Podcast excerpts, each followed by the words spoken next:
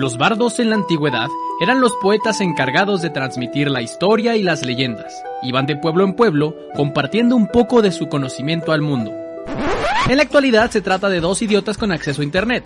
Los bardos de la historia con Lechovisa. Biografías e historias de la historia. Hola amigos, bienvenidos a Los Bardos de la Historia número 20 algo, 20, 27. Su podcast favorito de historia, historias y biografías y biografías que a veces contamos yo o a veces contamos Lechu. En esta ocasión ninguno de los dos porque la gente ya está harto de nosotros. Siguiendo con esta, en esta bonita tradición que creo que vamos a instaurar, en el que agosto es nuestro mes experimental, en el que contamos historias de manera distinta. Esta semana eh, ninguno de los dos va a hablar. Eh, trajimos a un cuentacuentos que les va a contar el cuento de eh, cómo atarse los, los, los zapatos de... ¿De quién era? No, estás muy equivocado. Va a ser el audiolibro completo de 100 años de soledad. Ah, el audiolibro completo de 100 años de soledad, pero eh, lo vamos a poner en, en velocidad rápida porque no tenemos 30 horas. Así es, más o menos van a ser dos meses y medio de soledad en la referencia libro-realidad. Nuevamente, eh, bueno, estamos aquí en Los Bardos de la Historia. Como cada semana, les presento a mi amigo Diego Gabriel Villanueva Díaz. Gracias por eh, revelar mi nombre completo. Alias, alias Lechu, díganle Lechu. En realidad, el otro nombre es su apodo. Su nombre de pila es Lechu. ¿Cómo estás, Lechu? Eh, mi nombre de pila es Duracel, pero me siento bastante bien, bastante eh, divertido y bastante tranquilo por el hecho de que ya no cae en la responsabilidad de ninguno de los dos, al menos el episodio de hoy. Hoy, trajimos a alguien profesional, ¿no? Escucharemos de la voz de alguien sumamente más profesional que nosotros. ¿Y sabes qué tengo miedo? Que una voz sumamente más bella que la nuestra. Sí. Entonces, no, todo lo que van a escuchar hoy es por qué este güey no es Telechuvisa. Ajá. Sí, es como, ¿por qué? O sea, ¿por qué ustedes eh, teniendo esa voz decidieron hacer un podcast? Honestamente no, no nos alcanza para cubrirle un sueldo fijo como para que estuviera aquí en cada podcast, pero el día de hoy, pro bono, se va a aventar un episodio. Así es. Y, eh, bueno, ya hablamos mucho de él, ya lo vieron porque salen las dos tomas. Eh, es nuestro amigo, nuestro querido amigo Juan Francisco. Juan, Juan Francisco Bañuelos. Efectivamente, a los órdenes. Guzmán lo era. es eh, un amigo mío que tenemos desde la universidad, también es, es booktuber y también tiene su podcast. Eh, Juan está más especializado en cosas más inteligentes. Él habla de libros y de, y de autores y a veces hablas de películas. Sí, hablamos de cosas muy cultas. De hecho, el último episodio fue de Bajo la misma estrella. ¿Y por qué no ha sido adaptado a una miniserie en Hulu? Así es. Juan, así como lo ven, recibe mucho más odio que nosotros. Y eso que nosotros, nosotros hablamos mal de figuras históricas, de la política, de artistas. Juan dice, tal libro estuvo bueno, pero no tanto, y recibe mensajes de una señora enojada de Culiacán que lo va a amenazar de muerte. Sí, yo no, yo no entiendo a esa gente. O sea, ¿por, por, por, qué, por, qué, se enganchan tanto? Yo, bueno, yo tengo no. una teoría de que la gente... Es que, por ejemplo, a nosotros igual no nos tiran tanta mierda porque en realidad no criticamos nada que les importe o hablamos de historia. El problema es que tú criticas, y no, no es de que critiques en mala onda, pero si tú dices, tal libro no me gustó por esto, por esto y por esto, y es mi opinión, la gente toma que si no te gustó lo que a ellos les gusta, como un ataque personal, ¿sabes? Como si les estuvieras diciendo, eres un imbécil porque te gusta esto. Que no tiene que ver, pero se lo toman personal. So, solo critiqué el libro estúpido de Juan Pazurita. O sea, así como que tú digas, wow. Pasa también que la gente se ofende más con los argumentos bien construidos que cuando, como Sergio y yo, simplemente decimos, no sé, tu ciudad huele a tianguis. Ajá, ben Benito Juárez era un cabrón de rodillas. Era un cabrón alto que caminaba de rodillas. Nosotros podemos decir ese tipo de cosas y no se ofende porque entienden que somos tontos. El único que está emputado en nuestros chistes de Benito Juárez es el presidente. Sí, y muy probablemente Benito Juárez se murió porque se cayó en una cloaca. Muchos dicen que fue por una, por una angina de pecho, pero ahí hay los rumores que, que, dicen que se cayó realmente de... Que en realidad era un bache. Era un bache. Pero bueno, para no redundar en todos estos temas sobre los que podríamos hablar dos horas, el día de hoy Juan nos va a contar una historia de la que sigue la tradición de los barros de la historia. No tenemos idea de lo que va a platicar, pero te pido que nos des una pista probablemente muy inútil sobre la historia y ver si podemos adivinarla. Uh -huh. Realmente yo tenía miedo, o sea, me tuve que chutar otra vez sus 24 episodios anteriores para saber si ya no habían hablado de este tema. Ah, excelente. A, a, a, lo mejor con Sergio ya lo había platicado en algún momento, okay. pero bueno. Mis pistas son las siguientes. O sea, son así como, digamos, tres, ¿no? Vamos a hablar de personas a las que les está prohibido beber café o té. Vamos a hablar Sí, muchas gracias por sus caras, porque me da, me da una impresión positiva de este tema. Oh, sí. Vamos a hablar de gente que construye sus, sus establecimientos como si fueran un McDonald's o un Starbucks, exactamente iguales todos. Y vamos a hablar que a lo mejor el libro más famoso de la historia tiene una tercera parte, una trilogía oculta. Mm, a mí me suena... Yo tengo una idea. ¿Los mormones? Muy bien. ¿Vamos a hablar de eres una mormones? persona muy lista porque vamos a hablar de los mormones. Ok, Yo iba a decir Amish o algo así. Ah, son, son- los Amish son mormones, ¿no? No tengo No. la más remota idea de quiénes son los Amish. Los menonitas. No, son No, diferentes. incluso no necesariamente bonitas. Pero espérense el siguiente capítulo. No, que no voy a hablar de eso. Muy bien, vamos a hablar, vamos a hablar de la historia de los mormones. Vamos a hablar de los mormones, o más específicamente, o, o correctamente, ¿no? Sí, bien- de bien los random, miembros de la Iglesia de Jesucristo de los Santos de los Últimos días. ¡Ay, qué sido bien emoción! random, ¿no? Vamos a hablar de los mormones para ser más específicos de Ringo Starr. He, he de, he de decir eh, la verdad, y es que no es que yo sepa mucho de los mormones, pero es que hay un podcast que me encanta que se llama Herejes, eh, donde hablan de, de religiones y desmenuzan todas las religiones y, y cultos y creencias. Y eh, hace esta semana me dio por volver a escuchar sus podcasts y tienen uno donde hablan de los mormones. Nomás por eso me sonó. Probablemente yo también hubiera dicho, no sé, este, eh, los oaxaqueños. A ver, mi referencia no es tan profunda. Lo único que vi con los mormones es la intro de The Book of Mormon y ya. Ok, est- estamos así como que en sintonía también. Se me hace bien cabrón que. The Book of Mormon lo escribieron los güeyes de South De Park. South Park. Sí, de hecho, mi, mi fuente de referencia es, es un musical que ganó varios premios Tony en Broadway. Entonces, bien, vamos a, vamos a tener muy buen tema de conversación. Bueno, pero para poder entender primero de los mormones, pues hay que saber de dónde salen, ¿no? Bueno, yo creo que vamos a empezar fuerte. El tema central de la religión mormona, y eso a mí me llama mucho la atención y me gusta bastante, es Jesucristo vivió en América. Y yo, yo cuando la primera vez que escuché eso fue, Ah, pero eso... No, tenía idea, güey. ¡Qué No, padre! tampoco. No, o sea, eh, en eso se fundamenta su fe y digo, pues qué, qué, qué interesante. ¿Quién soy yo para criticar? No, La verdad no sé. Es que escuché The Book of Mormon, pero no hablo inglés. Entonces, Ok, bueno, pues vamos, vamos a conocer un poquito acerca como de esta, de esta religión, secta, este, agrupación religiosa, SADCB, Culto. como le queramos llamar, Ok. ¿no? Amigos, verdad- amigos verdad, que se a- a- a mí- juntan. A mí, me caen muy bien. Yo creo que han visto fácilmente... Juan viene a evangelizarnos, ¿no? No, sí, claro. De- Juan se volvió mormón De hecho, por en aquí este tengo rato. unas copias que les voy a dar del libro de Mormón para que se puedan, este, como familiarizar un poquito más al respecto, ¿no? Pero yo me imagino que sí los han visto, aunque sea por la calle, ¿no? Caminan de dos en dos, siempre son hombres, jóvenes, aparentemente y lógicamente no son de este país, porque Es- son güeritos. Está- ah, pero es que hasta antes de los güeritos estabas describiendo policías de tránsito.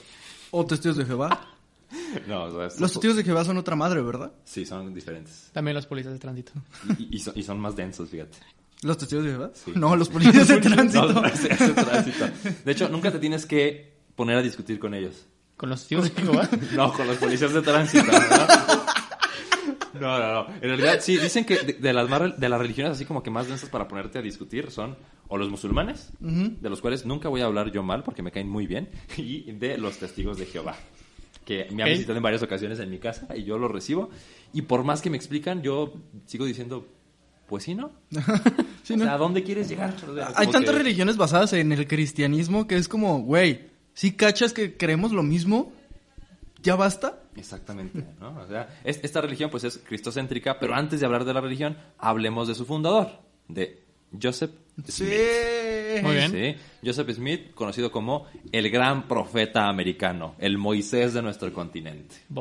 Me encanta, me encanta la historia de Joseph Smith, que, ojo, me la sé gracias Por a, South Park. al episodio de South Sí, Park. Sí, sí. Ok. Es, es- un episodio muy bueno, fíjate, y, y de los más vistos. Bueno, esto que les voy a leer son así como que de sus apuntes personales de Joseph Smith. Ok.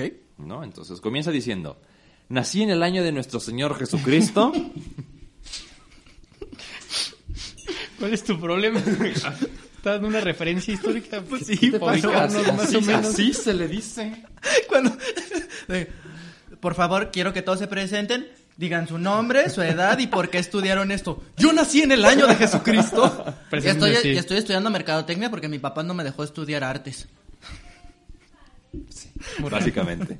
Bueno, nació en el año de nuestro Señor Jesucristo, 1805. No te rías, es algo serio. Es, perdón, es su perdón. vida. El día 23 de diciembre, en Ah. el pueblo de Sharon, condado de Windsor, estado de Vermont. Como ese chiste que dice, fui a la gasolinera con Sharon. iba a decir, pero no ¿Qué si Sharon? iba a pegar. Gasolina. Uf, uf. Chingado. Muy bueno, Muy- eres, es eres un hombre de cultura. Yo desde que le leí el nombre dije, tengo que decir este chiste, sí sí, Ah. en algún momento. Bueno, tendría yo unos 10 años de edad, era así chiquito, chiquito de esta estatura, cuando mi padre, que también se llamaba Joseph Smith, salió del estado de Vermont y se trasladó a Palmyra, condado de Ontario, hoy Wayne. Como Batman, ¿no? Ajá. Ontario. Pero todavía que no está en Canadá. Sí, pero a lo mejor después se lo rega- le regresó a Estados Unidos, no lo sé. Ah, ya, ya, ya. Era una época de Era una redistribución época de redistribución de bienes y, y terrenos, ¿no? Y religiones, al Y parecer. religiones. el intestado del mundo. Ajá. Tú toma Buda, yo me quedo con Cristo y esos raros que se queden con Alá. Y tú te quedas con Quetzalcoatl. Ajá, de, no sean cabrones. Muy bien. Y bueno, este, como a los cuatro años de la llegada de, de mi padre a Palmira, recordemos que esto lo narra Joseph Smith en su diario, ¿no? Sí, no tú. No, no, no yo. Se mudó con su familia a Manchester, en el mismo condado de Ontario. Once personas integraban su familia, a saber, mi padre, Joseph Smith, mi madre, Lucy Smith, cuyo apellido de soltera era Mac, hija de Salomon Mac, ok. porque es muy importante al parecer en la historia. Mis hermanos Alvin, el de las ardillas, que tenía, bueno, que murió a los 25 años de edad. Devorado por las ardillas. morir por las ardillas. De nueces. Exactamente.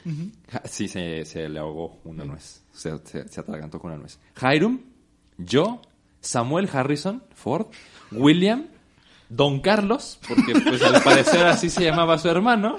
Un señor que se metió a la casa, ¿no? Su, su hermano nació y ya tenía 55 años, ¿no? Entonces por eso, por eso le decían Don Carlos. A huevo. Y mis hermanas, Sofronia, No, Catherine y Lucy. Ay, imagínate, hay tres hermanas y a ti te toca la que se llama Sofronia. Sí. Tu cara que se llama Don Carlos. Don Carlos. Y lo Don más Carlos. interesante, para entender a lo mejor un poquito desde la cultura del machismo que empieza a salir en esta época, o sea, sus hermanas No, pudieron o sea, yo creo sido- que salió desde antes, ¿no? No, sí, pues, pero, o sea, que sigue muy vigente co- con... y bueno, ahorita Andaba muy todavía, en ¿no? boga. Andaba muy en Machismo. moda, ¿no? Como que así como que... Decían, pues, mira lo que andan haciendo en Francia. Era las ideas de la ilustración y pegarle a tu esposa. ¿Cuál tomaré? Yo creo que la segunda me parece más este, consciente, ¿no? O sea, sus hermanas son más grandes, pero las mencionan al final, ¿no? Ay, mis hermanas. Ajá. Sofronia, Catherine y. Sofronia, güey, es que no mames. Tiene nombre así como de marca de maquillaje. Como que toma 5 mil, gastalo en Sofronia. Gástalo ¿no? en Sofronia.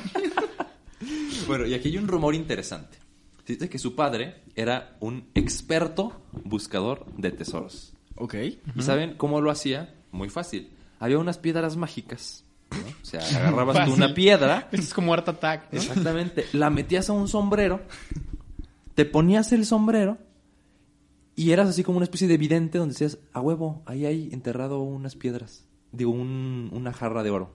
Ajá. Escárvale ahí para que saques tu tesorito. Pero, o sea, ¿y era cierto? ¿Sí los encontraban? No, Ah, O sea, tenía la fama de que era vidente y buscador de tesoros. Pues chance era este pedo que, que pasaba mucho, que él mismo ocultaba los tesoros eh, y una vez lo encontraba y era como el refuerzo positivo para que lo siguieran contratando. Pero el problema es que la gente lo, no, la gente lo contrataba, aunque sabía que no, este, Que no jalaba. que no encontraba nada. O sea, nunca encontró nada. Su, ne- su, su negocio nunca, nunca encontró un tesoro. Quiero ser ese güey. a ver, La neta. a ver. Carlos Trejo ha hecho una carrera de no lograr probar su teoría, güey.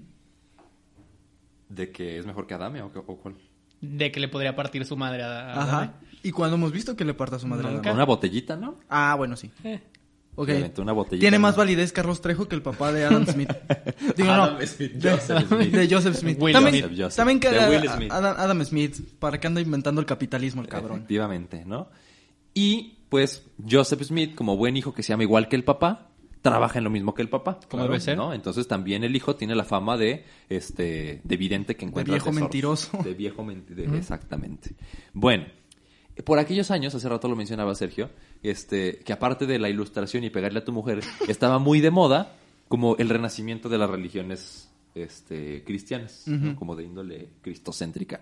Entonces, en aquellos años se vivía, recordemos que estamos como por ahí de 1820 aproximadamente, ¿no? Ok. Se vivía el segundo gran despertar cristiano, que es como una especie de las como que este, esta sed de las personas de estar buscando, este, pues, sentido en tu vida, Ajá. lo encontraron a través de las religiones cristocéntricas. Ok. ¿no? Entonces es- eh, abundaba mucho este, los protestantes, los bautistas, los pentecostales, los metodistas, los católicos, obviamente, los cristianos. No sé si existían los testigos de Jehová por ese momento, pero bueno, existía como este, este gran hambre del hombre y de la mujer. De, de- de conectarse con algo más trascendente. Por mero, por, por si en algún momento te lo preguntan en la calle para ga- ganarte un premio, el primero gran despertar se, se dio en la eh, entre 1730 y 1740. Y el tercero y último, al parecer, a finales del siglo XIX. Es como yo en la mañana, ¿no? Que mi primer despertar es a las cinco y media. Hacer pipí. Mi segundo despertar es 5.45. Mi tercero es Ándale, seis sí. y media. Efectivamente. Ok, ok. El mío es siempre como a las 3.25 a tomar agua. Y luego viene el despertar de hacer pipí. Y luego viene el despertar de hacer Eh, pipí. Exactamente. van de la mano. mismo. Muy bien. Efectivamente. Sigamos. Correcto. Muy bien. Bueno, pues Joseph Smith tenía 14 años y se encontraba profundamente confundido porque decía, hay muchísimas religiones, no sé por cuál incluirme, ¿no? Así como que todas, todas dicen básicamente lo mismo, pero le cambian como que algunas cositas. Algunos, de- algunos miembros de su familia se habían convertido al metodismo y otros más eran presbiterianos. En todo el país, los Curiosamente bautistas- todas eran como eh, súper eh, conservadoras, ¿no? Todas estas era... El, el metodismo era súper conservador, ¿no? Y también el, el- los presbiterianos, ¿no? O sea, no era un... Bueno, es que todavía no existía, creo yo, el cristianismo más liberal. te, te- te- te quedabas más bien como con, con, lo, con lo elemental, eran como muy apegados al rito, por lo mismo como de aquí sale lo de los, los ortodoxos y demás. Entonces como que les, les daba seguridad. Vean a una religión firme y tan, a lo mejor tan rígida, ya a huevo, eso a mí también me da seguridad. ¿no? Pues es como este- e- estas ganas como de pertenecer, ¿no? Y, y, y pertenecer a algo bien estructurado, pues, porque si estás en un lugar donde no tienen reglas, pues no perteneces a nada porque solo eres como parte del montón. Estos pueblitos me, como que en mi mente pintan un poco a, no sé si han visto la película de la aldea o tipo Sleepy Hollow, algo Sí, así. sí, sí, pues es que pues esos, esos pueblitos así eran, güey. Sí, era esto, o sea, era- eran las pequeñas comunidades en, en el América de ese entonces de, güey, lo único que tenemos de certeza es que si te da gripa te mueres y Si reza para que no te dé gripa. Ajá, y que tu prima es bruja. Sí, sí, sí, sí. E- e- esa mujer que viste, que distinguió entre las setas venenosas y las que no, porque tenía un letrero, eso es brujería. Eso es brujería. Claro, Claramente. por supuesto. Supo sumar más de dos. Es brujería. Sabe leer. Es brujería, exactamente. Sí, más porque es mujer las mujeres no sabían leer en esa época. Ajá. Exactamente. Pidió que su esposo le dejara de golpear. Es bruja. ¿Es brujería? Sí. Por supuesto. Sí, claro. Dijo que ya no quería tener hijos. Bruja. Brujería. Definitivamente. Dijo que no era bruja. Una bruja diría eso. bruja. Claro, eso fue por supuesto. Se quemó y ardió en la hoguera, en la hoguera. No era bruja. Pero ahora lo sabemos. Ahora lo sabemos. Le picaste su lunar y no sangró. Bruja. Porque era una manera de, de distinguir a las brujas en aquella época. Les, les picaba sus lunares y si sacaban sangre, este. Pero si como ah, es una persona común y corriente. Si no sangra de su lunar, bruja. Ok, ese es otro dato por si les preguntan en la calle. Ajá. Por si los preguntan en la calle. Sí, porque ya saben que hay esta gente así como que se dedica a grabar videos como en Omegle que te preguntan cosas. Como quién descubrió América y quedas ahí como estúpido porque no sabes. Ajá, era bruja. Puede, puede llegar como, como la de amigos son pareja, puede llegar la de amigo fuiste a la escuela.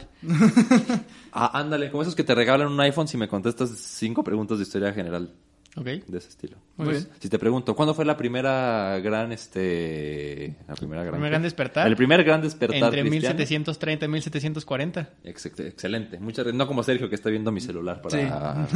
ok, bueno. Total, que en medio de aquella confusión, Joseph Smith decide rezarle a Diosito y pedirle que lo ilumine. Como debe ser. Efectivamente. Se va a un solitario bosque donde comienza a hablar con Dios. De pronto se comenzó a sentir muy inquieto, más turbado que nunca y con problemas para hablar. O sea, ya no podía rezarle a Dios. Dijo, el demonio me está tentando. Si le estaba hablando por primera vez... El demonio me está volviendo idiota. Exactamente. ¿no? Entonces, una gran oscuridad se apoderó del lugar y acto seguido apareció un hombre vestido de blanco, con una vestimenta resplandeciente y recubierto de gloria. Gandalf. Efectivamente. Así es. Mirlandir. Le llamó por su nombre y le dijo, Joseph Smith, aquí está mi hijo amado, escúchalo. Acto seguido, otro hombre barbado, pero muchísimo más joven, se apareció al lado del primero. Se Ah, así de huevos. O sea, yo iba a pensar, o sea, ya fuera mamá, dije, ah, pues se le apareció Cristo. No, se me apareció Dios. Se le apareció Así Dios Padre, le dijo, huevos. te presento a mi hijo, hazle caso. Sí, entonces se le aparecieron los ¡Qué mismísimos chido! Dios Padre y Dios Hijo. Fíjate, con otras personas es un, es un ser que, o sea, no se toma el tiempo de aparecer, tiene una agenda apretada. Lo más que puedes esperar es que una zarza pueda arder frente a ti. sí, sí. Y, y Y siéntete que te abra el mar y a lo mucho. Ajá, Sí. di- y da de saltos, ¿no? Que te abrió el mar. Sí, sí. ¿A quién fue el que nomás le gritó? No, pendejo. No. ¿A quién, quién era? El que era ciego. Que, que era ciego y que le hablaba. ¿Era Job? No. Eh, había una historia en la Biblia, te lo juro, te lo juro por Dios, que había una historia en la Biblia de un ciego al Uf, que... como al- no al haya que- esa historia, así que- usaste el nombre de Dios en vano. de- No, güey, es en serio. Era, era una historia de un, de un cabrón que era como, eh, pendejo. Y ¿Que estaba se- dormido? Se, levantaba, ajá. Sí, es, creo que es Samuel. Estoy Pero seguro. le creo, le pero, creo. pero no estaba ciego. Creo que es Samuel, o sea, no, no me voy a arriesgar, ¿no? Que se- sí, Dios le habla tres veces este, y él piensa que es su tío. Entonces va y le dice, ¿qué pasó, tío? Aquí estoy. No, no soy yo. Y a la tercera vez le dice, el que te está hablando es Diosito. Para la otra dile, aquí estoy, Señor, para hacer tu voluntad. Molestando al tío. Tío, aquí estoy. ¿Quién es Troy? Puta madre. No, aquí no vive. Ha de ser Dios. Vino a Dios. Adiós, que te vaya bien. Chingado. En Bueno, fin, se le apareció a- Dios. algo así se le apareció y le dijo, pues aquí estamos, ¿no? Para que, venimos, para que se venimos ofrezca, padrino. a resolver tus dudas. Te hemos visto muy inquieto. ¿Qué ¿no? ocupa? ¿Qué pasa? ¿Qué, qué ocupas? Ándale, porque eran de Guadalajara. ¿No? Entonces, al principio Joseph Smith no supo cómo reaccionar, obviamente. no, no mames. No, pues claro. Y cuando logró componerse un poco de la impresión, cuando se le pasó el azoro, ¿no? Se comió un pan para el susto. Se atrevió a preguntar las dudas que lo aquejaban desde hace mucho tiempo. O sea, no preguntó cuál era la cura contra el cáncer, no preguntó la clave para la paz mundial, no. Preguntó cuál es la religión correcta. ¿A cuál me tengo Nah, que sumar? Es como, bien. cabrón, se te aparece Dios. Así, literal, se te aparece Dios en persona y tú dices, ¿a qué religión le creo? Te diga Dios, ahora así como, la neta, los mayas sabían qué pedo. Ajá. Sí, que... Imagínate que te diga Sí, eso. sí, sí. ¿no? Créele a Alá. Sí. Ajá. ¿Ubicas a Buda? Ese es mi hijo, pero no le hablo mucho. A ese güey no le hagas tanto caso. Güey, pues es que, que- qué pendejada. O sea, literal, se te aparece Dios y es como, ¿cuál es la religión de la abuela? No importa, se me apareció U- Dios. ¿Ubicas al elefante azul que tiene siete brazos y una bola roja en la cabeza? Ah, ese mero. Yo lo veo muy inteligente, güey, porque es a cuál le apuesto mis fichas para después de la muerte. Es como ir por el almanaque de volver al futuro. Se te apareció Dios, güey. Ya no necesitas apostarle. O sea, ¿qué esperas toda tu vida con tu religión? Encontrar a Dios. Literal, ese cabrón se le apareció y le dijo, no tengas miedo. Seguimos. A los judíos eso les pasó y pues no, no hacían mucho caso. y no les ha ido muy No bien, que les ha ido digamos. muy bien. Buen Eh. punto. Sí, sí, sí. Bueno, en fin. ¿Y quiénes se convirtieron en jabones y en botones? Yo nada más lo dejo yo ahí así como que... ah, como idea. Ajá, pero hay que hacerle caso la zarza ardiendo. a la zarza ardiendo. Muy bien. Bueno. Le dijo Dios que, que, que ninguna...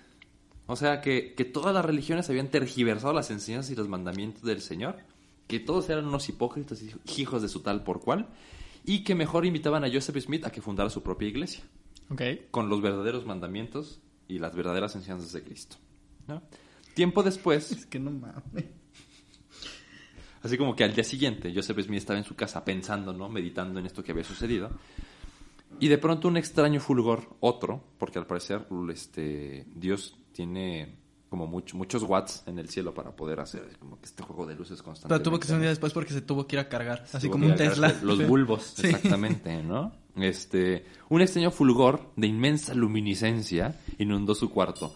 La luz comenzó a remolinarse en torno a una figura humana de rostro relampagueante y alas en la espalda. Ah, la madre. eso sí, Un ángel. Entonces, un, un enviado manda a dar el mensaje completo porque Dios estaba muy ocupado. Y Pues nada más se le apareció un ratito, le dijo que fundara su, su propia iglesia, pero no le dio más instrucciones. Ok. Entonces, pues manda a los mensajeros que obviamente son como más. tienen más tiempo. ¿no? Sí, sí, Digamos. sí. Sí, es que Dios estaba muy ocupado pidiendo que mataran a las brujas y quemaran a los homosexuales como para ir a ayudar a. Joseph Smith. Efectivamente. Y bueno, regresamos con los escritos de Joseph, de Joseph Smith de este momento. Dice: Me llamó por mi nombre y me dijo que era un mensajero enviado de la presencia de Dios y que se llamaba Moroni.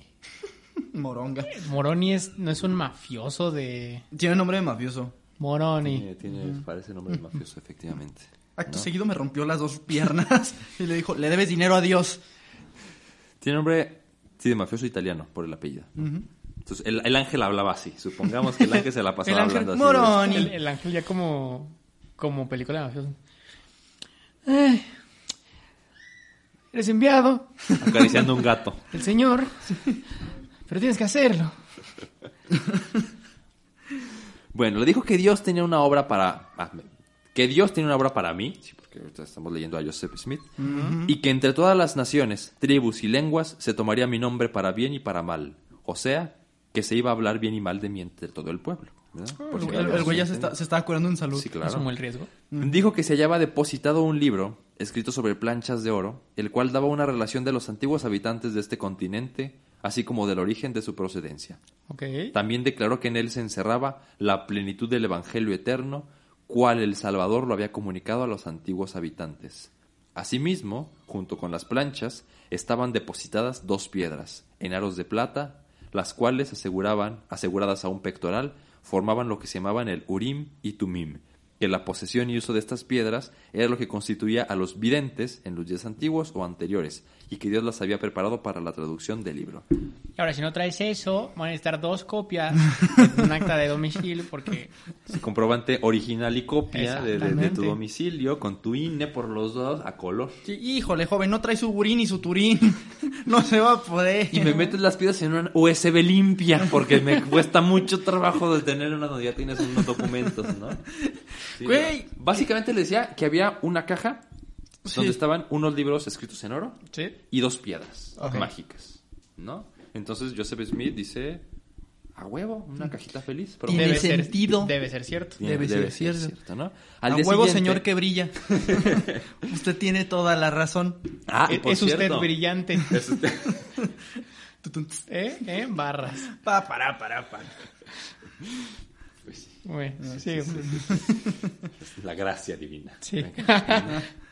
Bueno, total, que se le aparece el ángel una vez. Desaparece, ¿no? Y se va el la, la luz. Se le va a aparecer una segunda vez y le dice exactamente lo mismo. Luego se le aparece una tercera vez y dice exactamente lo mismo, ¿no?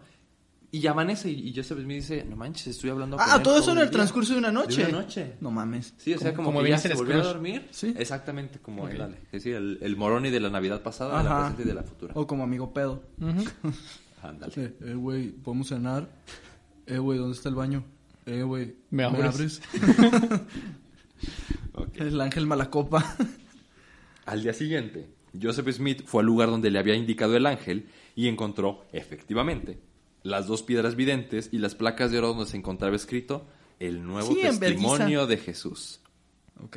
Básicamente, el nuevo evangelio de Cristo, ahora en América, ahora más moreno que nunca. Pero, pero ya está escrito.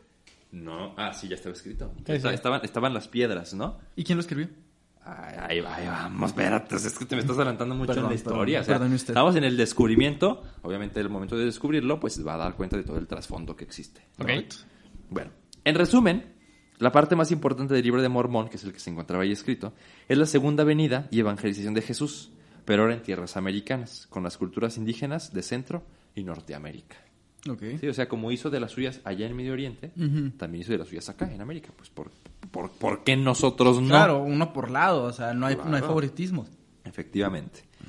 Cuando finalmente Joseph Smith logró hacerse de las planchas y las piedras, ah, porque para esto, Moroni le dijo, mira, ve a verlas. Joseph Smith abre la tierra y ve que, ah, sí, sí están. ¿Las puedo agarrar? No. Dentro de cuatro años todavía no estás lista, nada más quería que las vieras. No mamen. ¿No? Entonces le, pero es le como dice, cuando te dicen, te tengo que contar algo. ¿Qué? Mañana, te digo. ándale, Hijo así de la mero, chingada, así mero, güey. ¿no? Entonces, Pinche morón. Joseph Smith quería agarrar y manotazo, ¿no? El manotazo divino y angelical porque no las podía agarrar. Pero sí le dijo que regresara cada año para que viera que ahí seguían y que se las iba a dar. No, eso sucede en 1823, Ok. el 22 de septiembre de 1823. Entonces, Joseph Smith no se puede hacer de las piedras hasta 1827, cuando el ángel dice, ya, ya, ya, o sea, ya. Ya se está liberó todo listo, trámite. ya, ya, o sea, no, había, un, había un asunto ahí con la aduana. Es en como tramitar tu título. Exactamente, sí, es que no había...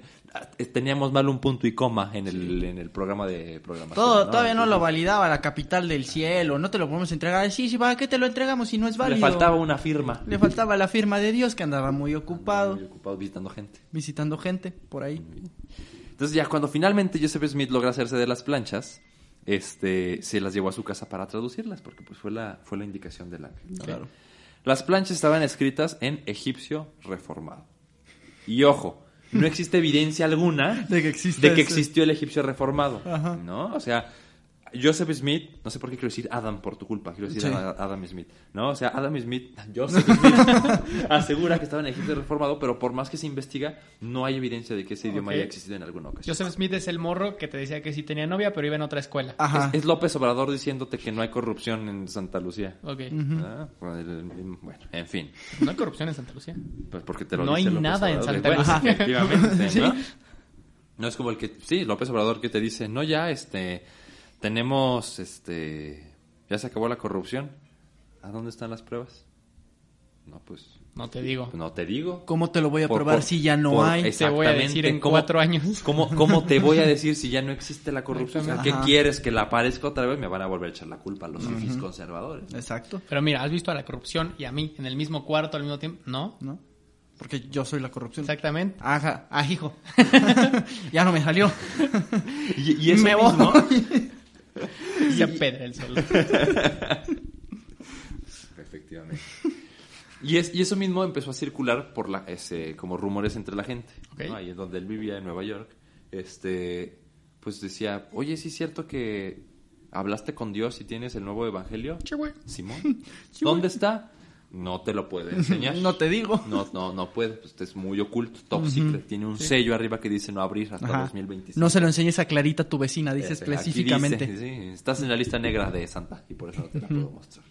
Total, que hubo una persona a la que, a la que Joseph sí le, sí le tenía confianza, que era su amigo íntimo del alma, Martin Harris. Ok. ¿no?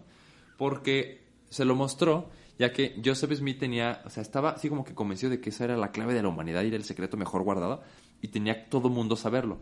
Pero ¿cómo lo iba a, a- a- a comunicar si estaba escrito en egipcio reformado? Claro. ¿no? Y ningún arqueólogo sabía que existía, entonces pues no había un diccionario Larousse de egipcio reformado a inglés. Entonces pues era así como que muy complicado.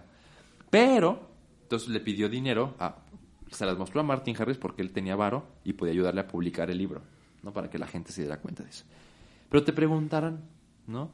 ¿Cómo Joseph Smith iba a traducir las placas si estaban en egipcio reformado? Sí. Sí, pues ni modo que no existía Google Translator en esa época. Además no existía ese idioma. Exactamente. Pero esa es historia de otro día. Pues muy fácil. ¿Se acuerdan de las piedras de Urim y Tumim? Sí. Ah, pues es que esas eran las piedras mágicas que iban a ayudar a traducir la piedra. Ah, tiene lógica, sí, claro. Se sabe. Ah, Entonces, Todo está ahí por algo. acu- acuérdense, eran los juguetes de la cajita feliz que desenterró. Entonces, obviamente, pues te incluían ahí, ¿no? Y llegabas Era, era como un Lego, tenías que ver cómo armar las piezas para que tuviera sentido. güey. Exactamente, ¿no? Llegabas al McDonald's y, oye, ¿me das este para poder traducir del italiano? Híjole, ya nada más tengo para el pérsico. Ay, pero si ya lo tengo. Pero te puedes llevar una muñequita Barbie. Le dices, pero está ahí. Lo, lo tienes ahí en la vitrina. No, es que nada más de son exhibición, joven, no, ya, ya, ya, ya no me llega. Todos los niños de México hemos tenido esa triste historia en un McDonald's, güey. Todos. Sí, porque, o sea, eran ocho juguetes padrísimos y uno todo feo que nada más cambiaba de color en la oscuridad. Dice el que tenemos un Y es millón de tenemos. tiraje. Sí, es el único que nos mandaron. Dice, Copichugues, ¿me puede poner un Optimus Prime? Nos quedan yoyos. Tenemos un millón de yoyos, niño. ¿Quieres ocho? Tengo damos celular que se escucha así el... Ay, ay, ay. Este, nada más. Eso es lo único que te venimos ofreciendo. Bueno, a Joseph, Bueno. a- a Joseph Smith le dieron unas putas piedras. Sí, pues nada más tenían Laurim y Tunim, y Tumim, ¿no? Entonces, el proceso para traducir las placas era el siguiente. Paso número uno, escrito por Julio Cortázar también, ¿cómo no? Excelente. Metías las piedras a un sombrero de copa. Qué salto de lógica tan cabrón. Ah, o sea, esos sombreros grandotes, ¿no? como, los que, ajá. como los que usaba Abraham Lincoln. ¿Sí? ¿No? O sea, metes las piedras. Sí. Y luego metes la placa que quieras traducir. Ajá. Luego un conejo. No, luego metes tu cara.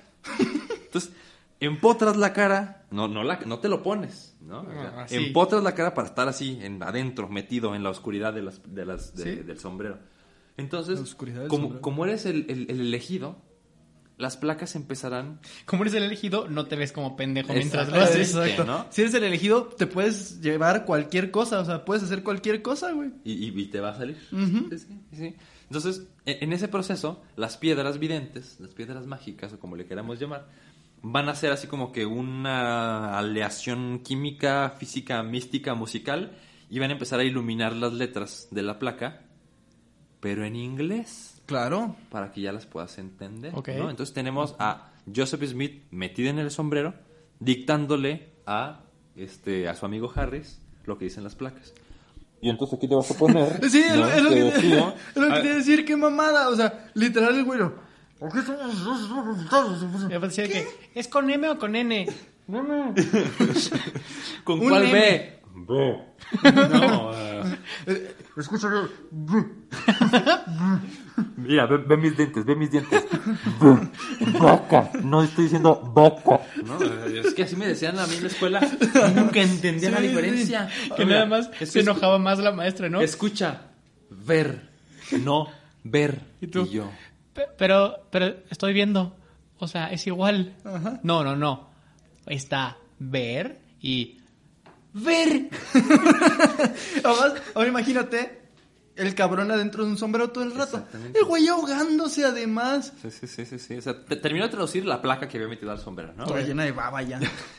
No, porque el que la estaba escribiendo era Harris. Ok. O sea, Sí, Harris pero- estaba en otro lugar. Ah, pero la está- placa. Sí, sí, claro, la- la claro, placa. claro. Entonces Harris dice, ah, no, pues muchas gracias, se las lleva a su casa. Y se las muestra a su esposa y dice, no manches, ve, lee esto, o sea, está padrísimo. ¿No? Es la historia de cuando Jesús visitó América. La mujer, nada mensa, le dice, neta, ¿me lo juras?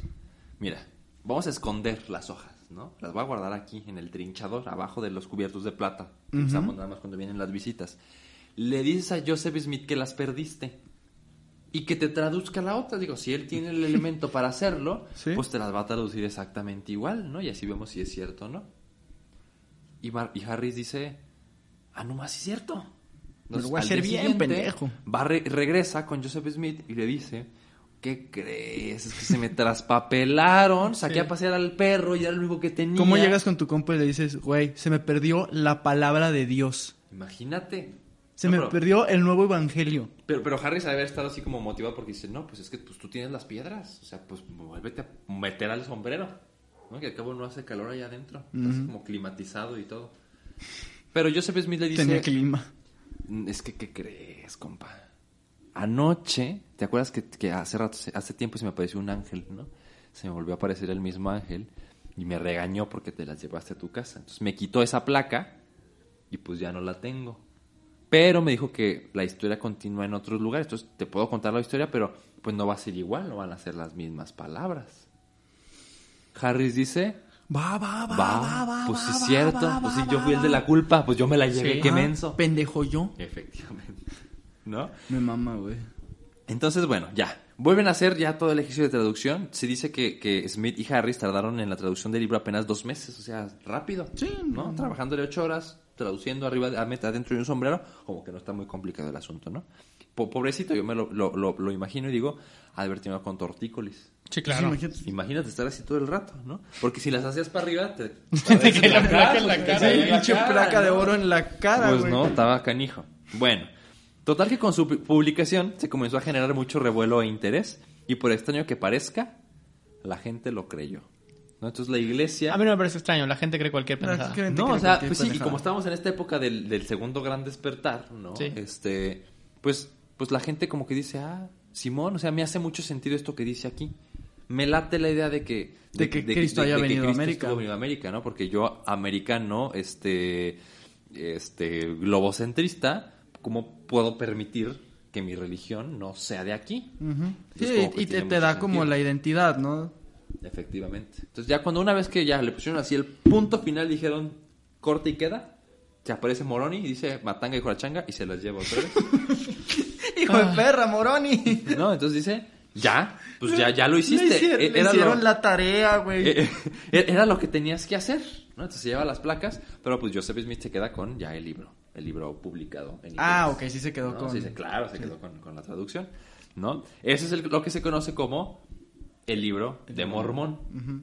Sí, esa es, es, es el, eh, digámosle, ¿Pero qué Pues, significa mormón? el libro sagrado. ¿no? Mormón es un profeta de los más importantes que se encarga de hacer como toda la recopilación de, de las historias, ¿no? Es como es como el Pentateuco del Antiguo Testamento, que son los primeros cinco libros, el Génesis, el Éxodo, Deuteronomio, Números y Levítico. Claro. El que se encarga de juntarlos, sí, ¿verdad? Estamos en la ¿Se me falta sí. alguno? No, sí son no, esos. no, no, sí, el que se encarga de juntarlos Sí, sí, es sí, Paco el Chato este, también venía. Yo me acuerdo. los, los, los changos que no usan corbata, ¿verdad? Eso también venía.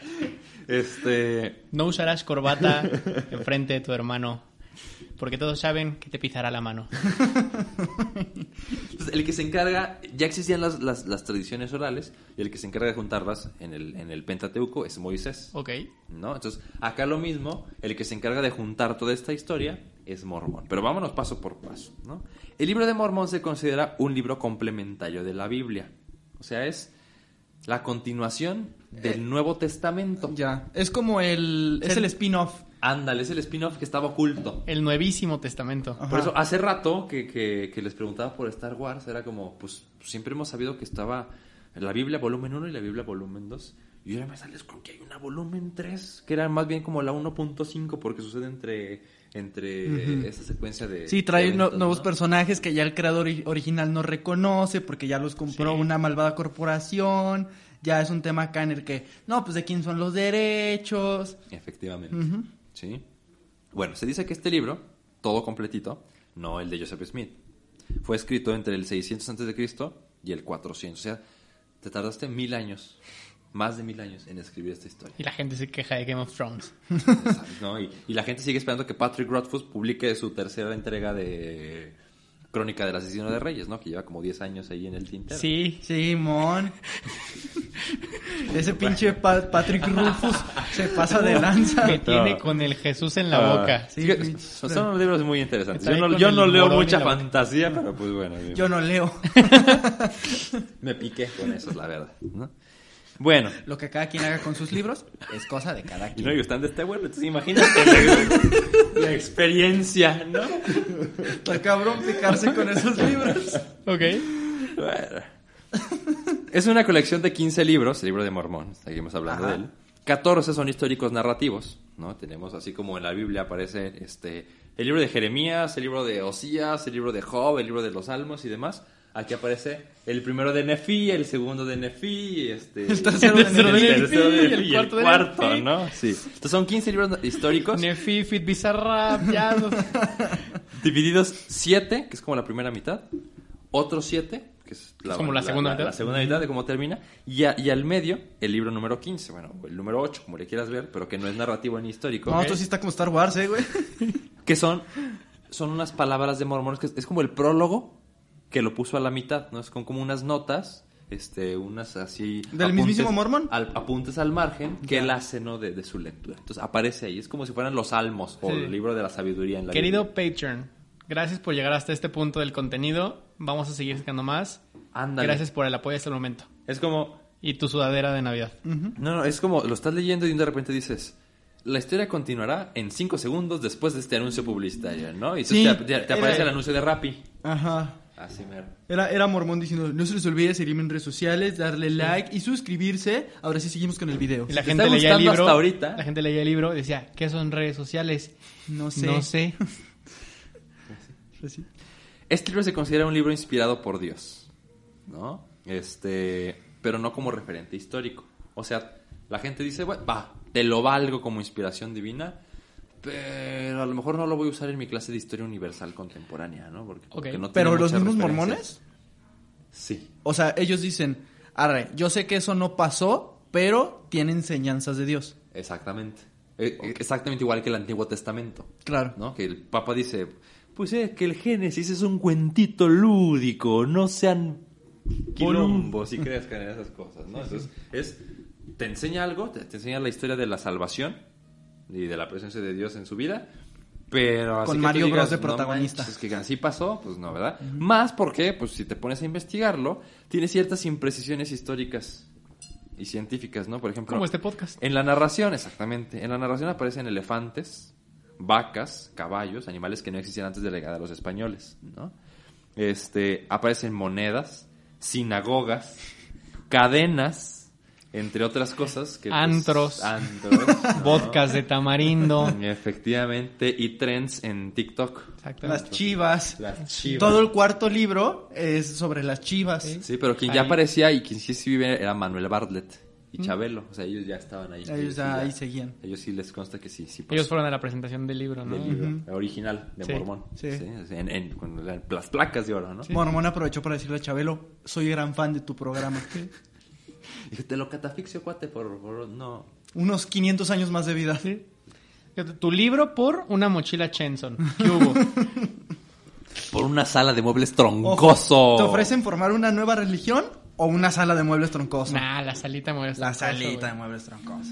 Y respondiendo a tu pregunta, Sergio, de qué se incluye en este libro, o sea, cuál es la historia que nos cuenta. Bueno, vamos, vamos a ubicar a lo mejor la Biblia, ¿no? La Biblia nos cuenta la narración del universo, de la creación, perdón, del universo, la creación del hombre, este, y la historia del pueblo judío, Porque nos interesa un chingo. exactamente, ¿no? De todos los reyes, todos los profetas, todos los juegos que existieron. Sí, realmente son una parte muy aburrida, la verdad, porque es una historia que se repite una Es- y otra y otra y otra y Ah, otra. toda y otra. el único conocimiento bíblico que sé. Es en, es en Mateo donde empiezan con este de tal fue hijo de tal, tal fue hijo de tal, tal fue hijo de tal, tal fue hijo de tal. Mateo y Marcos Ajá, tienen tres la vueltas a la Que se página. casó con tal, que se lo ganó Sí. en un juego de ajedrez, que lo vendió por un burro, que fue un- Sí. que lo vendieron en una función de un circo, que llegó a José, que terminó siendo Jesús. Como, como, como mero dato inútil, porque yo me sé estas cosas, ¿no? En la genealogía de Jesús aparecen 43 personas de Adán a Abraham, 43 personas de Abraham al rey David, el que cantaba las mañanitas y el que las inventó, y el que era una sesión en las fiestas de cumpleaños, y 43 personas de Adán, de David, a Jesús.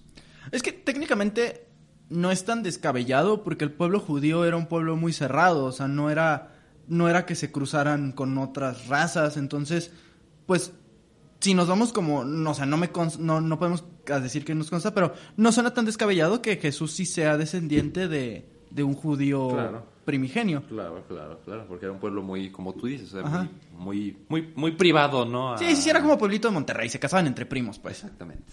Sí, era como, el- como los cotos así de chaparita que no conviven con los demás. Para que vayas de afuera. Muy bien, bueno. Pues el libro Mormón es básicamente lo mismo. O sea, eh, haz de cuenta, empiezas con el Antiguo Testamento, ¿no? Y, y en un momento dado aquí como que se desprende el spin-off Ujú. de, de la historia que se narra aquí. Nos vamos a situar por ahí del 600 antes de Cristo, cuando Babilonia y Egipto están peleando, ¿no? Entonces los judíos, pues como diario la- las han llevado de perder, están ahí en medio.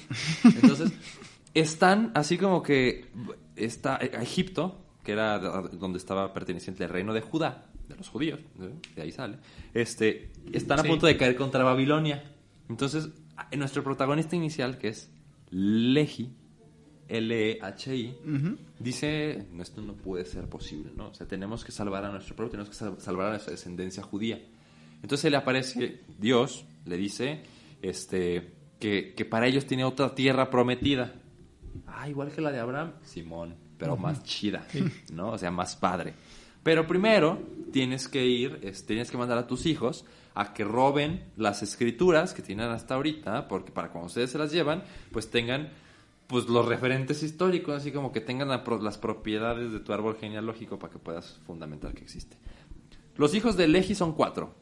Nefi, Lamán, Lemuel y Sam. A Lehi el padre se le había parecido Dios diciéndole ¿Por que qué se escapara. cagan en todo? O sea, todos tienen que ser con L excepto uno. Excepto el uno, exactamente. Le decía que escaparan de Jerusalén, pues iba a caer frente a los babilonios. Pero que antes de escapar, mandara a sus hijos a recuperar, ay Dios mío, a recuperar este unos documentos súper importantísimos, ¿no? Unas placas de bronce donde se contaba la historia de su pueblo, así como de algunos libros del Antiguo Testamento. Ok. Desde este punto, Nefi no le caía muy bien a sus hermanos, quienes intentaban matarlo, pero no lo conseguían. Total, que se hacen de los documentos, pasan varias cosas ahí que no vamos a abordar porque se vuelve muy larga la historia, y finalmente reciben indicaciones de Dios para construir un barco, construir una brújula y partir desde el Mar Muerto con destino a América. Todavía no existían las brújulas. No, pero la hicieron así como que como en Minecraft, que la construyes desde cero. Ajá, que agarraron piedra, piedra, la juntaron y brújula. Exactamente. ¿no? O sea, tallaron un imán con una aguja y la pusieron sobre un agua con sal y dijo, para allá. Ajá. ¿no? Entonces, así. Bueno, ¿Y quién soy yo para ¿Qué? cuestionar eso? Ajá. no, pues sí. ¿Tú- ¿Tú estabas ahí? No. No, No. entonces no te consta. Ajá. Entonces no podemos hablar al respecto. Ajá, ¿tú llegaste a América y fundaste una nueva religión? Lamentablemente no. No. Llegué muy tarde. Sí. Se dice que este grupo de judíos, encabezados por Lehi, llegaron a las costas del istmo de Tehuantepec, o sea, aquí a México. No, No te mames. mamaste. No, sí, es neta. O sea, Puta madre. bueno, los mormones, así como que están todavía como que entre una y otra y dicen, o pudieron llegar a las costas de Chile o a Oaxaca. Así, cerquita. Ajá, pero llegaron. Pero llegaron, ¿no? Ojo, la propia iglesia mormona ha dicho que no todos los habitantes indígenas son descendientes de los judíos. Ellos llegaron, pero ya había más gente cuando llegaron. ¿no? O sea, esto no desmiente, por ejemplo, la idea del estrecho de Bering. No, des- no- Ok. no desmiente la idea de que existieran los mayas, este, los olmecas, los aztecas, y que ya hubiera un águila comiéndose una serpiente. O sea, es como una historia que sucede en paralelo. Ya, ya, es como, es lo mismo, o sea, hay más pueblos. Sí, sí, pero sí, nosotros somos el elegido, pero... Exactamente. Y llegamos ahí por, por obra Pues sí, es que. ¿qué, qué, qué chiste tiene si todos somos los elegidos? Pues todo pierde sentido, ¿no? El chiste es que tienen que haber impuros para nosotros ser los chidos. Efectivamente, ¿no? Y desde que llegan hay muchas diferencias internas. Cuando muere Lehi, o sea, el papá, Nefi toma el mando de la tribu, pero sus hermanos se rebelan contra él. Entonces se crean dos bandos, los nefitas y los lamanitas. Ujú. ¿Sí? Entonces, a partir de aquí se van, a, extraterrestres. se, se- se van a pelear. Sí, suenan, suenan como a tribus de Star Wars. sí. Bueno, este, estos últimos se vuelven salvajes contra los primeros y casi los exterminaron. O sea, los, los, la- los lamanitas, como odiaban a Nefi, a los, a los nefitas, pues se encargan de, de masacrarlos, ¿no? Y, y casi los desaparecen. Como castigo, como Dios sigue siendo un personaje importante en esta historia, como castigo, Dios hizo que la piel de los lamanitas se volviera oscura. No te pases. Por eso, verga. los aborígenes americanos son morenos. O sea, los que llegaron eran blancos, eran güeros. Claro, claro. ¿no? Sí, sí. Pero por ser malos y casi exterminar a los nefitas, Dios le dice, ahora vas a hacer café. ¡No! Dios es racista. No me vengas a decir eso. No, yo, yo no estoy diciendo. eh, esta es la historia, ¿no? ¿Y quién soy yo para juzgarlo? ¿no? Yo siempre he No dicho que mames. No culpes al mensajero. Yo, yo soy café color canela, igual que tú. Entonces, es que somos mitad buenos, somos mitad, malos. ¿no? Somos, descendientes, somos descendientes de los lamanitas, porque somos los malos, ¿no? Entonces imagínate, los de África, pueden ser más malos todavía. Sí, eran malísimos los hijos de la chingada. La historia continúa durante muchos, muchos, muchos años, igual que en el Antiguo Testamento, donde la historia se repite y se repite y se repite y se repite, ¿no? Hasta que aparece Jesús, Sí. ¿no? O sea, la historia se repite, llegamos al año 33, ya- no, llegamos al año cero de la historia, y aparece una estrella, la misma estrella que ven los Reyes Magos en, en- acá en la- Ajá, en también la historia aparece en original, América. También aparece en América. Entonces le dio la vuelta al mundo, sí. Ah, no manches, algo pasó. Pues que no, no, no ha llegado Chonita con los chismes, ¿no? Al- Se debe tardar un buen día que recorre el estrecho de Bering ella solita caminando, imagínate. ¿No? Bueno, en el año 33, era, Curiosamente. era un viernes, ¿no? Este, estaban a punto de empezar las vacaciones de Pascua. Y empezaron a suceder un montón de cosas raras, ¿no? Se tapó el sol, este, hubo un tornado, un terremoto. Y dijeron, algo pasó. Algo pasó. Acabo de captar esa madre de los güeyes que no ubicaban todo lo que estaba pasando con Jesucristo. que. De repente todo te empieza a valer más. Así que, ¿qué? ¿Qué? ¿Qué? Por, ¿Por? por, eso los, por eso los mayas pensaban que el sol había valido verga. Ajá. Cuando mataron a Cristo fue, ¡se murió el sol! ¡No seas ándale. cabrón! O sea, aquí te das cuenta de que las historias están entrelazadas. Sí. ¿no? Y algo bien curioso, y ahorita que escuché eh, que su- de sus últimos podcasts que hablaban del Popol Vuh, el Popol Vuh también habla acerca del diluvio, de cómo el mundo desaparece a través de una lluvia Sí. que de hecho, casi todas las Entonces, pinches religiones hablan de un diluvio. Entonces es como ¿Sabes por muy qué? extraño. Porque nos caga el agua a toda la humanidad, güey. Porque siempre la humanidad nos hacía, digo, el agua nos hacía mierda. a El la concepto de humanidad. la lluvia mojapendejos es milenario, güey. Sí, ¿no? sí, y, sí. y de, y de hecho dicen que, que si escarbas abajo de Plaza del Sol, te aparece porque se inunda también. y, o sea, es la historia del diluvio como continúa haciendo todos los días, constantemente aquí. Es una historia como bien interesante. ¿Es cierto eso? Sí, claro. Ah, no es cierto. no manches. ¿Cómo va a ser? Bueno, total, estamos en el año 33, ¿no? Y algo sucede. Y Jesús, ubiquemos esta parte, ¿no? Ajá. Jesús está resucitando acá en Medio Oriente Sí. y subiéndose al cielo. Ajá. Pero- Nomás para aterrizar acá. Ajá, pero se da una vuelta. Como Sandra Bullock en Gravity, o sea, ¡Se va volando! da vuelta y dice, ah, chinga, aquí pedazo de tierra ese yo no lo conocía. Ajá. Y ahí también hay judíos, pues los voy a ir a visitar. Entonces aterriza otra vez. No, no acá. mames. Pero nunca fue al cielo, solo fueron. Ay, güey. No, no, no, no todavía. O sea, Dio un saltote. De un saltote. Se brincó el charco. como No. dice por ahí. ¿no? aterriza en América. Este, estoy diciendo esto y me parece bien hereje, pero yo creo fielmente en esta historia. ¿no? sí, Este, yo soy Team Jesús que visita América, ¿por qué no? ¿No? Este, entonces tal llega. Es como un príncipe de Nueva York, ¿no? La película de Betty Moore. Sí. sí, muy extrañas costumbres, ¿no? Como cuando Shrek y Burro llegan a muy, muy lejano. ¿sí? ¿Vieron, ¿Vieron llegar a un cabrón del cielo y dijeron, ah, mira, Qué curioso. Entonces, no es tan descabellada la idea que los, que los aztecas pensaran que era Quetzalcoatl también. Sí, claro, me, me, hace mucha lógica. Claramente vieron un cabrón volando por el cielo y dijeron, es Quetzalcoatl. Porque todo eso tiene sentido. Claro. Entonces llega, llega ahí con los, con los lamanitos, porque ya nefitas quedaban muy pocos. Este, hace sus enseñanzas también, cura gente, eh, hace que... Vuelve blancos a los, a los eh, negros. perdona tus pecados, muy bien. Te toca la cabeza y como Michael Jackson te vuelves blanco. Ok.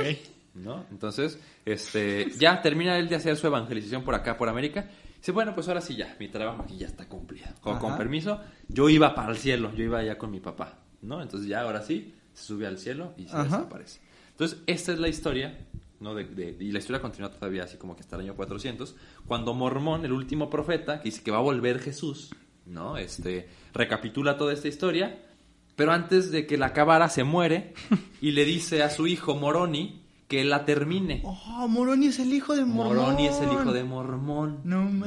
Entonces le dice, guárdalos muy bien hasta que llegue la persona elegida. Y el cabrón de Moroni lo que hizo fue, los voy a meter en una caja y los voy a meter a la tierra. Sí, entonces se encontró Moroni a un vato que buscaba tesoros con piedras en la cabeza en un sombrero y dijo, a huevo, es que es él.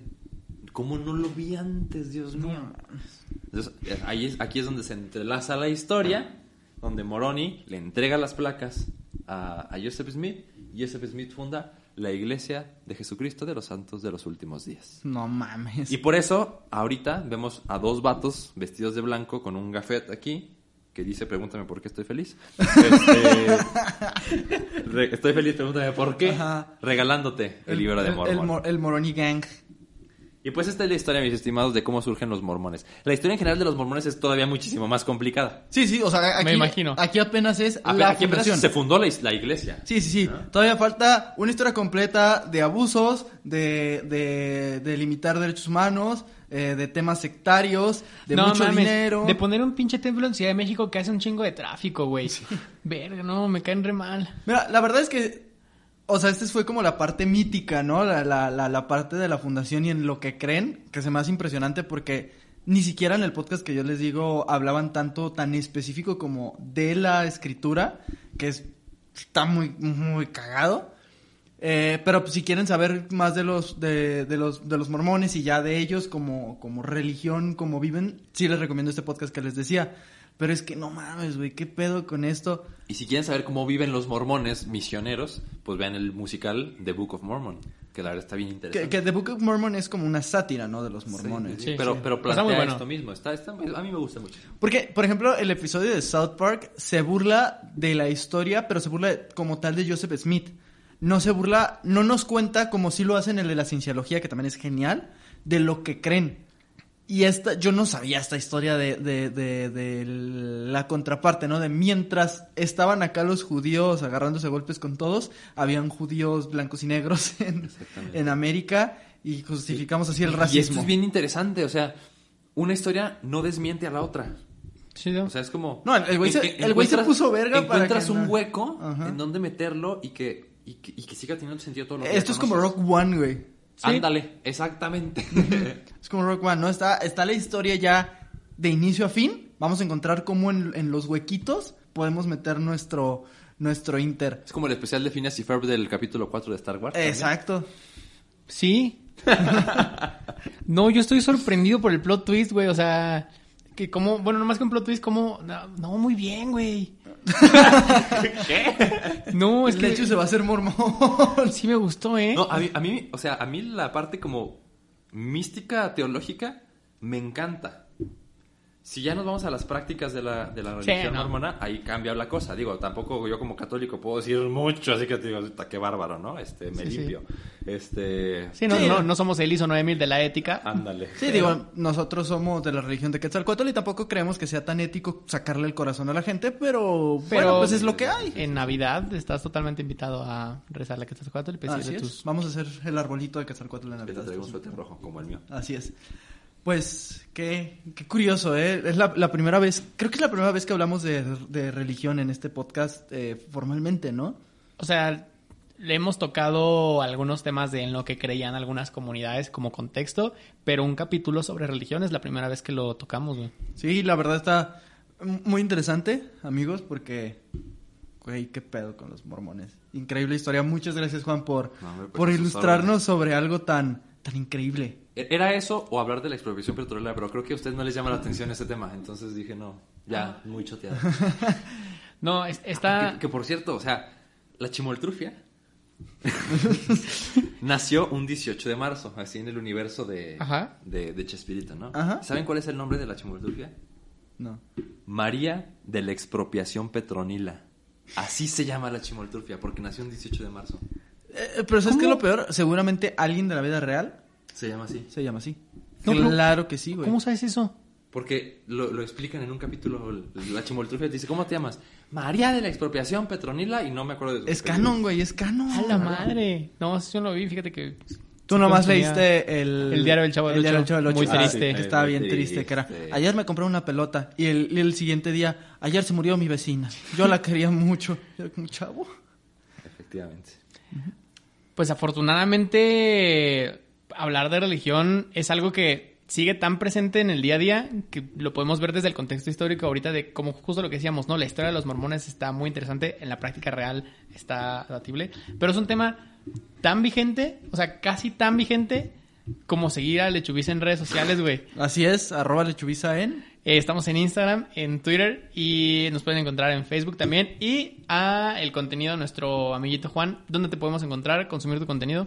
Pues a mí también me encuentran en YouTube, en Instagram, en Facebook y en Spotify, este, como de libros y otros demonios. Excelente, la verdad sí. Sí, sí, si quieren contenido de... Si, si quieren adentrarse al mundo de, de la lectura y no ser unos pinches incultos como nosotros, les recomiendo mucho...